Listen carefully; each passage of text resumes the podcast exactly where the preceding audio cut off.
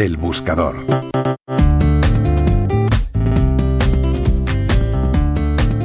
El periódico The New York Times publicó un reportaje sobre una escuela de las afueras de Nueva York cuyos padres son en su mayoría opuestos a vacunar a sus hijos.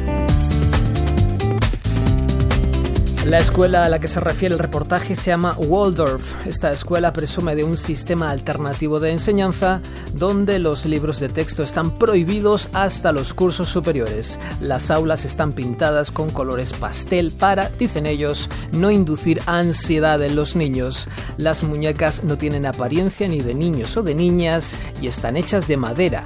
Les enseñan a extraer sirope de los árboles. Estudiar un año en esta escuela cuesta 22.000 euros.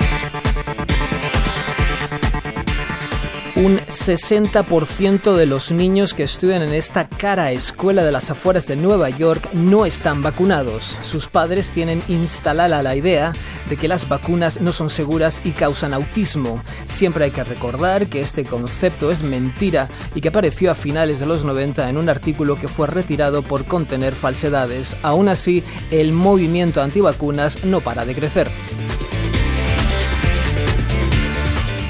El resquicio legal con el que los antivacunas quieren evitar las legislaciones que los obligan a vacunar a sus hijos es el religioso. La jurisprudencia estadounidense siempre es muy respetuosa con cualquier conducta que invoque la religión.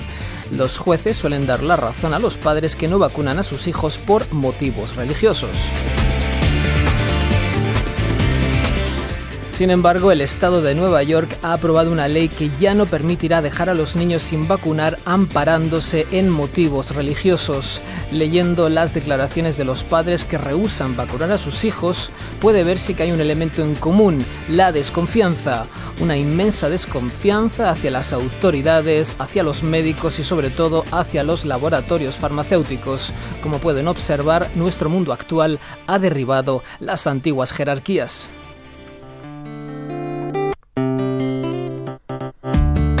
Expresado con un estereotipo español, los tiempos actuales han terminado con las viejas jerarquías durante las cuales todos escuchaban absortos y sin rechistar cuanto tenía que decir el cura, el médico y el maestro del pueblo.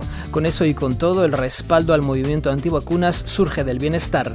Ninguno de esos padres ha presenciado los estragos de una epidemia de viruela o de poliomielitis. Esto también proviene de la disolución de las jerarquías. Padres con estudios superiores que pueden permitirse pagar 22.000 euros al año por un colegio y que libremente deciden no vacunar a sus hijos. Juan Pablo Arenas, Radio 5, Todo de Noticias.